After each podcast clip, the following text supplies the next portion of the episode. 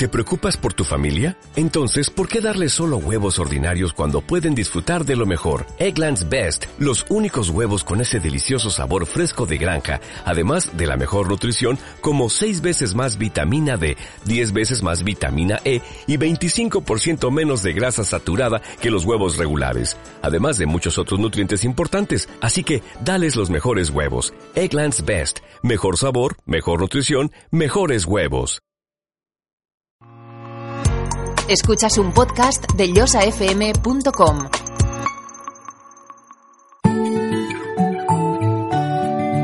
En la salud, prevenir es curar. Por eso, en Yosa FM llega Salud y Prevención para Vivir Mejor. Programa presentado por Ismael Fuentes. Escucha cada semana las recomendaciones y consejos sobre salud para conseguir tu bienestar jueves a la una de la tarde y martes a las 9 de la noche. Conozcamos más acerca de nuestra salud y cómo prevenir enfermedades comunes. En Yasa FM cuidamos de ti.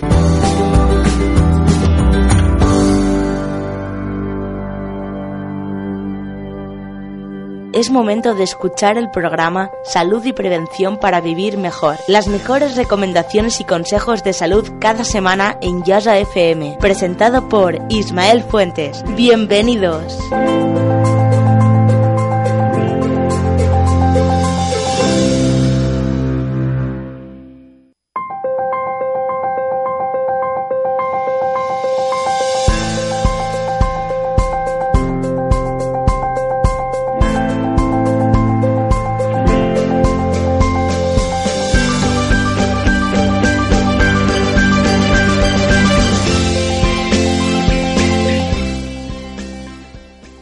Muy buenas tardes, aquí en los estudios de Yosa FM, eh, con todos ustedes eh, salud y prevención para vivir mejor. Ya saben ustedes que se pueden dirigir a salud.yosafm.net para cualquier sugerencia o al WhatsApp 630-809-107. Eh, con mucho gusto les, bueno, les atenderemos y trataremos de llevar a cabo pues todo lo que nos, todas las sugerencias y cuestiones que nos puedan plantear. Hoy eh, les vamos a hablar de algo muy interesante y son los reflejos primitivos o arcaicos, que son un conjunto de movimientos automáticos realizados por los bebés ante diversos estímulos sensoriales.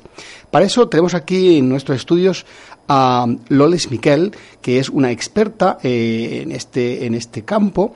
Y bueno, quisiera preguntarle, eh, muy buenas, Loles. Hola. preguntarle cuál es su trayectoria mm, profesional en este sentido. Bueno, llevo unos 10 años trabajando alrededor de, los reflejos primitivos. Eh, yo soy TASOC y soy educadora social y eh, trabajaba haciendo estimulación cognitiva en una residencia de ancianos. Uh, allí habíamos conseguido doblar las puntuaciones de, los ancianos residentes, cosa que es bastante complicada. Y una compañera psicóloga me pidió si podía hacer lo mismo con niños y adolescentes. Digo, bueno, prácticamente es lo mismo. Y empecé a, preparar a niños y, adolescentes para el proceso de información. Ahí me encontré con una supermadre que me dijo, mi niño está diagnosticado con TDAH, pero no quiero medicarlo. ¿Qué se puede hacer? Y mi respuesta fue, no lo sé, pero lo buscaré. Y ahí encontré todas las técnicas eh, de inhibición de reflejos primitivos y dio respuesta a muchas de las dificultades que me estaba encontrando con niños a la hora de procesar información. Muy bien, eh, esto permite la supervivencia ¿no? en las primeras semanas de vida. Cuéntanos un poco todo esto. Mm, ¿Por qué permite esta supervivencia? A ver, eh, los reflejos primitivos es como si dijéramos el software que llevamos de, fábrica para desarrollar el sistema nervioso es lo, que pone en contacto los sentidos con nuestro gran procesador de información y luego con los músculos, que son las primeras rutas neuronales que vamos a hacer y se hacen de manera automática. Una vez que esos caminos, esas rutas más débiles están hechas, ya podemos nosotros de manera eh, consciente hacer rutas mucho más potentes que haremos a lo largo de nuestra vida. De alguna manera son los que van a determinar los primeros caminos. Esto, esto es como una carrera de, relevos, ¿no? Si tenemos en cuenta que el, cerebro la tendencia que tiene es a usar el máximo de zonas, entonces es muy importante las rutas neuronales que va haciendo. La plasticidad neuronal, que es de lo que tantos hablamos, es la capacidad que tenemos de ir cambiando de ruta. Por tanto, es muy importante esas primeras rutas que hacemos, porque luego, eh, aunque cambiemos de rutas, las más potentes siempre serán las que más utilizamos.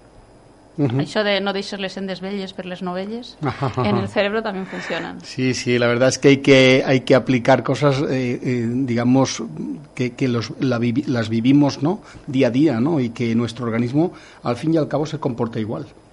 Sí, somos parte de la naturaleza, por tanto, dar ejemplos de la naturaleza es como bastante gráfico.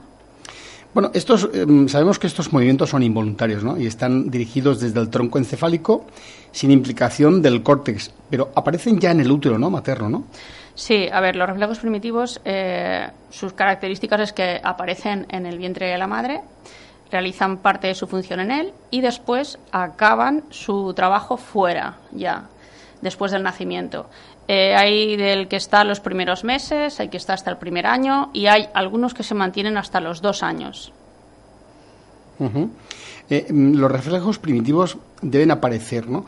Cumplir esa función, ¿no? Que tienen que, tener cada uno de ellos y desaparecer, ¿no? Integrándose. Por eso te comentaba antes el tema de ese patrón, ¿no? A seguir, ¿no? De esa carrera de relevos. Yo te doy el relevo y tú sigues con otro, corriendo esa parte ¿no? que, te, que te faltaba. Son secuenciales.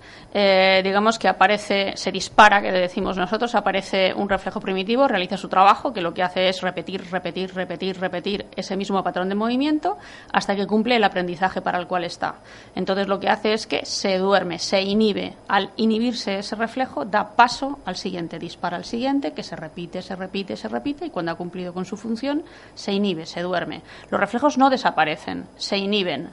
Puede ser que vuelvan a, dispararse. De hecho, eh, cuando somos mayores, en la senectud se produce al revés.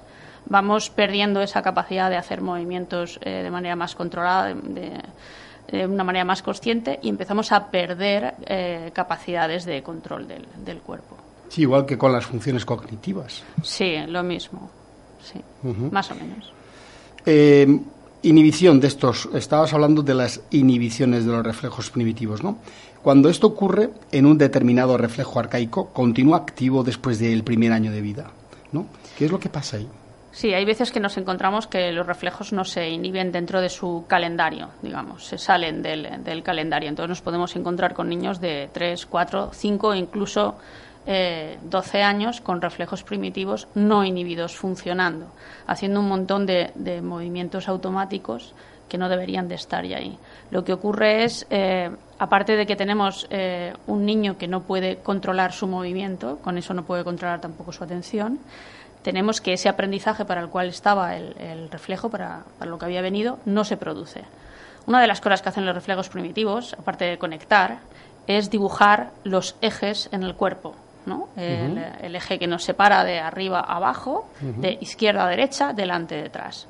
Si ese dibujo de, los ejes no está bien hecho, lo que ocurre es que nosotros no podemos volcarlo al mundo. Si yo no sé dónde están situadas las partes de mi cuerpo, eh, difícilmente puedo entender el mundo que me rodea y mucho más difícilmente le puedo quitar una dimensión, es decir, lo puedo pasar al papel.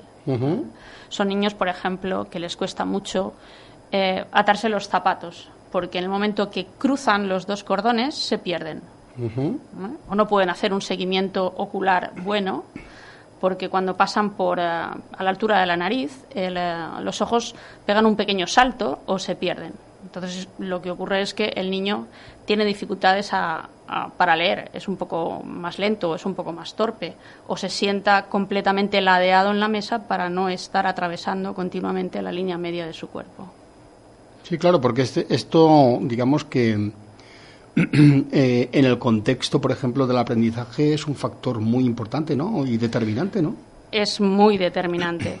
De hecho, eh, Peter Blythe, que es un inglés que fue de los primeros que sistematizó el, eh, el, estudio de los reflejos primitivos, se dio cuenta porque encontraba niños que eran inteligentes, pero torpes a la hora de aprender o de moverse. ¿No? O sea, esa fue la primera señal de alarma. Es que un niño que no es capaz de controlar su cuerpo es muy complicado que, controle otras cosas.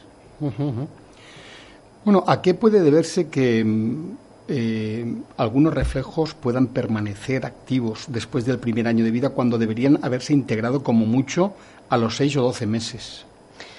Ahí es muy complicado de contestar porque realmente eh, en el momento que estamos viviendo nos damos cuenta de que hay eh, muchísimos factores afectando al desarrollo de los niños y entonces los reflejos realmente no son una causa sino que es uno de los síntomas. Vemos que el niño no ha podido llevar el desarrollo eh, de una manera, digamos, correcta. Son eh, inmaduros neurológicamente, pero no, no, no, podemos saber la causa, no hay una causa concreta. Son, casi todos son multifactoriales. Ya digamos que es eh, como, como algo integral, ¿no? Es decir, como que algo, como que a cada niño hay que estudiarlo desde un punto de vista concreto. Sí, sí, cada, cada niño es un mundo. Hay que, a ver, se les no hay recetas, no, hay recetas de cocina. Se le, se le testan los, los, reflejos y si están ah, si están disparados, si están trabajando, si están presentes, lo que se trabaja con ellos es cada uno de los reflejos. Ha podido ser, eh, pues, eh, el nacimiento por cesárea, por ejemplo, suele suele afectar porque en el canal del parto se disparan ah, algunos de los reflejos primitivos. Entonces, al no pasar por el canal del parto, ahí tenemos un factor. Eh, también ha podido ser por un estrés eh, emocional de la madre durante el embarazo. Uh, es que tenemos muchas cosas que no haya podido gatear, ya nos está diciendo que ahí ha, ha pasado algo. Entonces hay, hay muchas cosas que se, que se entremezclan. Hablando de, de esos síntomas, eh, Loles, eh, ¿Qué síntomas nos pueden hacer? Porque ahora los padres que están ahora están escuchando, ¿no? Y, se están preguntando, oye, ¿y, yo cómo, cómo puedo saber que mi hijo puede tener un problema de este, de este tipo o de estas características, ¿no? ¿Qué puede hacer sospechar en estos niños, ¿no? E incluso en adultos que en algunos de estos reflejos aún están activos, ¿no? ¿Qué es lo que qué, es lo que podrías decirnos con respecto a, a este tema, ¿no? Mira, podemos, podemos decir varias, varias cosas. Cuando decías lo de adultos me reía porque, claro, como mm, trabajas mm, tanto con este tema, eh, se convierte un poco en fijación y a veces vas por la calle y vas mirando y vas diciendo, mira. Un reflejo. sí, en ¿Eh? adultos se, se encuentra bastante. Eh, mira, una de las cosas que hay son, por ejemplo, los niños que caminan de puntillas. Ese andar de puntillas fuera del primer año, que es cuando ellos están estabilizando la marcha, es señal de que hay por lo menos un par de reflejos, sí, un par de reflejos funcionando. De bailarinas también. Eh, otra cosa que nos podría dar una señal de alarma son estos niños que cuando se sientan eh, son como si hubiéramos dejado un saco de patatas. Entonces se desploman sobre la, sobre la silla. Eh, también nos está hablando de, un tipo de reflejos. O estos niños que no tienen eh, muy buen equilibrio o pésimo equilibrio, también nos está diciendo que hay algunos reflejos que están funcionando. Ah, por ejemplo, alguna dificultad a la hora de leer, ¿eh? cuando en teoría lee bien, pero no acaba de digamos, de comprender lo que lee, porque el niño lo hace de una manera mecánica, pero hace tanto trabajo el pobre que cuando tira a, a ver qué es lo que estaba leyendo, ya se agotó. Por ejemplo, en, un, en, un estado de, de, problemas de lectura o de lectoescritura, ¿qué reflejo es el que tú encuentras más a menudo en ese tipo de niños? Pues suele estar el reflejo tónico laberíntico, que tiene mucho que ver con el equilibrio, eh, pero está también muy relacionado con la vista, o el reflejo tónico asimétrico de cuello, que es el que nos, eh, nos dibuja la línea media del cuerpo y es el que cuando cruzan, las líneas se cruzan, los ojos, lo que comentaba antes, los ojos pegan un pequeño salto. Imagínate una F para un niño con problemas de cruces, ¿no? La F se cruza dos veces. Eh, estos también tienen que ver con la vista, con lo cual eh, el niño hace muchísimos esfuerzos. Aunque tú le, eh, le, mires la graduación, una graduación sea normal, incluso no necesite ni gafas, las habilidades de la visión es lo que son pobres y es realmente lo que nosotros ponemos en funcionamiento a la hora de leer, las habilidades de la visión, el que los ojos eh, confluyan y trabajen como un equipo, eh, los movimientos sacádicos, eh, son las diferencias de enfoque a corta, a media y a larga distancia. Todas esas cosas son las que usamos para leer. Entonces, si esas habilidades de la visión son pobres, que son las, las desarrollan reflejos, lo que ocurre es que son niños que, aunque leen, hacen un trabajo tres o cuatro veces mayor que cualquier otro niño que no tiene esos reflejos activos. De hecho, los movimientos acádicos de los ojos, eh, hay estudios realizados que eh, haciendo, haciendo que esta lectura vaya de una forma como unos milisegundos anterior a lo que está leyendo el niño, hace que el niño eh, se gradúe y vaya mucho mejor en la lectura a partir de estos movimientos acádicos de los ojos. Hmm. Afortunadamente ahora eh, empieza a haber muchos eh, estudios que van que van poniendo ya de manifiesto la importancia de, de los reflejos primitivos y ya comenté que el primero que empezó con ellos fue Peter Blythe y ha continuado Sally Goddard, que es su, su esposa. Tiene varios libros. El, último eh, se tradujo al, castellano eh, este mismo año. Este verano salió el último libro de Sally Goddard y habla precisamente de la importancia del equilibrio en los niños, muy relacionado con, ah, con la atención. La atención dispersa está muy relacionada con el equilibrio y el equilibrio está muy relacionado con los reflejos primitivos. ¿De qué puede servirnos una exploración ¿no? en este caso? Pues nos puede por lo menos dar respuestas a muchas conductas, sobre todo conductas disruptivas en, la clase y que no son más que una pequeña inmadurez en el, en el desarrollo que se puede solucionar en unos meses. Eh, ¿Qué podemos hacer para integrar los reflejos eh, en el sistema de un niño o de un adulto? A ver, las técnicas de reflejos primitivos hay, hay muchas. Eh, por ejemplo, hay el, instituto, el INPP, de, que fue, fue creado por Sally Goddard, tiene una serie de, movimientos. Harald Blomberg con los reflejos, perdón, con los movimientos rítmicos propone otros. Masgutova también propone otros. Melody de Jagger con My también propone otros. Pero la base de todos estos, eh, todas estas técnicas son más o menos eh, repetir los movimientos que mm, son el patrón de cada uno de los reflejos. Más sencillo, más complejo, pero viene a ser como dar una segunda oportunidad al cuerpo con movimiento para que inhiba esos reflejos primitivos. Digamos que a través del ejercicio de ese propio reflejo, eh, dibujando un poco lo que sería el reflejo por el cual no se inhibió, hmm. se produce una inhibición de ese reflejo. Sí, porque los padres que nos estén escuchando ya, bueno, ¿y esto cómo se quita, no? O cómo se elimina. Porque ya, si tú vas al cirujano y tienes un problema de vesícula, pues te estirpa la vesícula. Si vas al traumatólogo y tienes un problema de rodilla, pues te ponen la prótesis. Aquí no hay pastillita ni hay intervención. Es un poco. Cuéntanos un eh, poco qué es lo que haces, ¿no? Lo que se suele hacer es. una, eh, práctica, ¿no? es, lo que se suele hacer es testar al, niño en los reflejos. Se le hacen una serie de pruebas para, para ver si se dispara el reflejo, si está presente. Hay un, hay un baremo de 0 a, a 4. Eh, si, es, si el niño que viene es por encima de los dos años, esos reflejos tienen que dar todos cero, es decir, tienen que estar inhibidos. Cuando dan por encima de cero, puede ser uno, dos, tres o cuatro.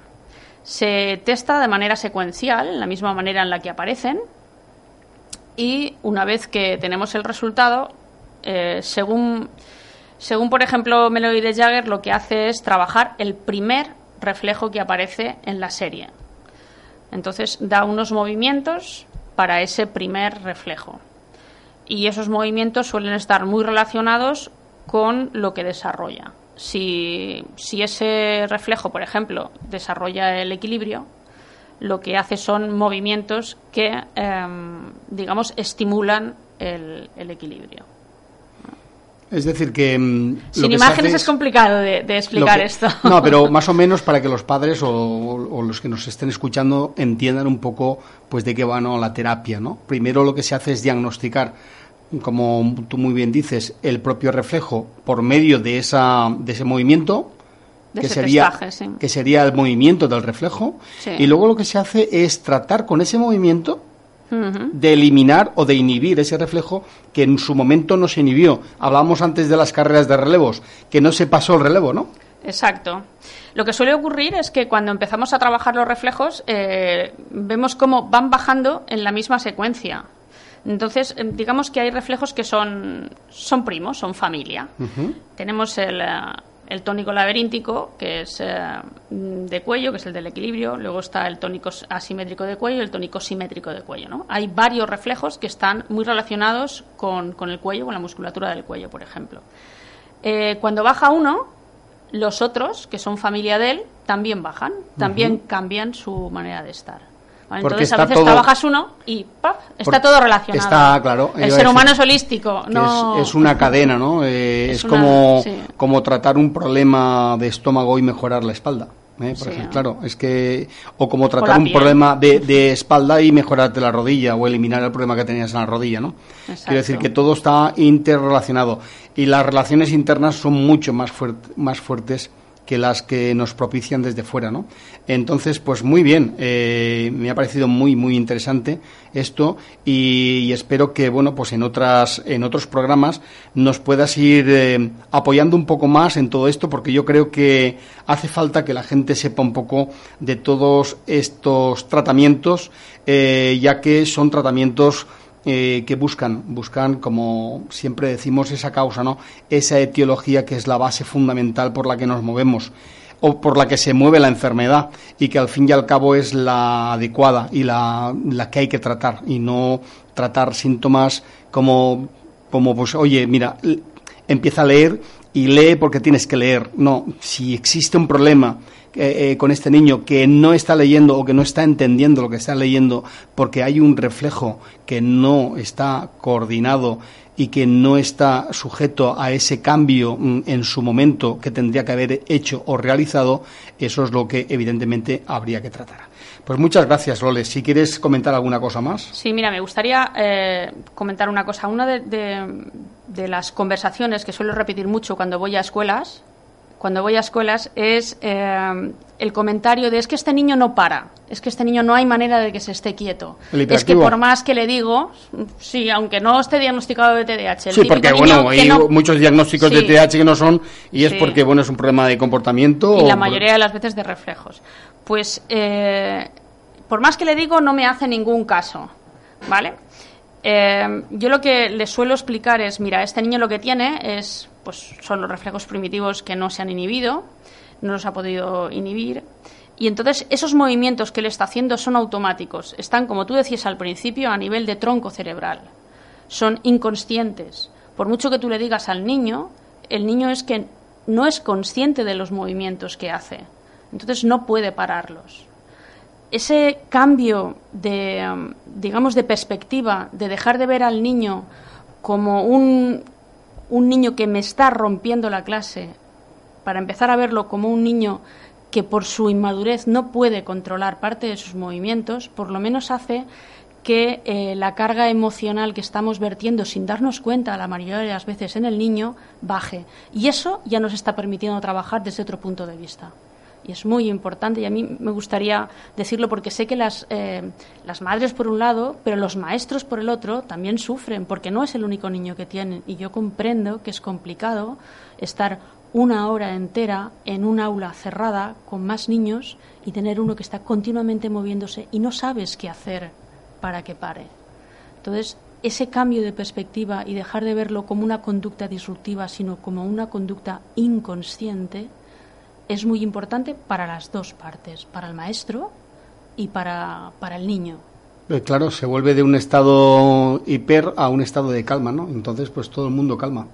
Claro, sobre todo el metaconocimiento, el saber eh, la razón por la cual ese niño está moviéndose, eh, ya cambia mi manera de afrontar el, el problema. Es diferente. ¿Y, y, cuánto, ¿Y cuántas sesiones? Porque esto es un tratamiento a largo plazo, a medio plazo, es un tratamiento corto. Es que depende de los reflejos que estén, eh, que estén eh, inmaduros. Uh, Por ejemplo, un niño de, lo que estábamos hablando, un niño con un TDAH o un niño que está con hiperactivo, aunque no sea Depende, mira, hay una, hay, si, si cogemos lo que es el TDAH, el, orgánico, el que realmente es una inmadurez en neurotransmisores, una inmadurez del, del prefrontal, eh, vamos a necesitar mucho tiempo para, para ir acompañando esa, esa inmadurez. Pero si estamos hablando simplemente de un niño que son reflejos que no han hecho su trabajo y, y vamos a trabajar desde una perspectiva, pues eso, holística, desde varios puntos, y se trabaja todos los días los ejercicios que, se dan y las pautas que se dan. Hay niños que en un curso o, curso y poco yo los dejo de ver. Pero es que a los 15 días, tres semanas, los, los profesores son los primeros que te dicen, ¿qué le ha hecho al niño?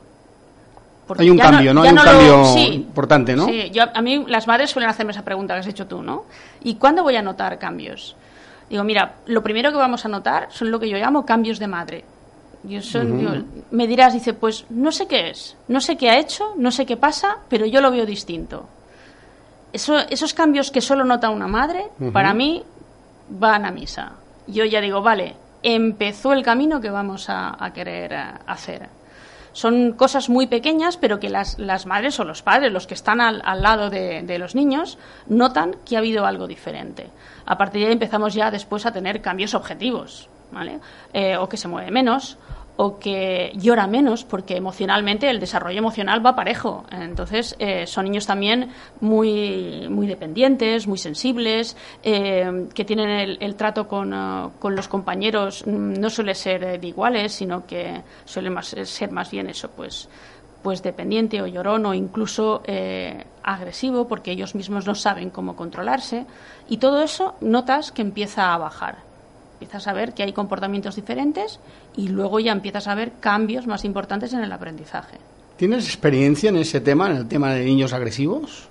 Sí que o, me ha tocado, o, emperadores, ¿eh? tipo emperador. Sí que me ha tocado alguno. Una vez vino, vino un niño, ahora es un, un, joven fantástico y maravilloso, pero cuando vino el primer día tenía dos lápices en la mano porque estaba pintando mientras hablábamos y le pregunté que para qué había venido y cogió los dos lápices fuertes en, en la mano y dijo, porque me han dicho que soy muy agresivo y ¡clang! Me rompió los dos lápices con la mano. Madre mía. Digo, wow. y eh, tenía muchos reflejos eh, por inhibir, muchos reflejos activos y eh, claro, él mismo no se aguantaba, o sea, tenía tanto movimiento que tenía que sacarlo por, por algún lado, ¿no? Y no era agresividad, sino era falta de control o de otro niño que el pobre tenía tantísimos movimientos en el cuerpo que tenía que enredarse las manos y los brazos para pararse un poco para poder hablar y tener contigo una conversación. Este niño se mezclaba que había una intolerancia a la proteína de la leche y aparte los reflejos primitivos. Entonces tenía un movimiento con él que tener una conversación resultaba complicado.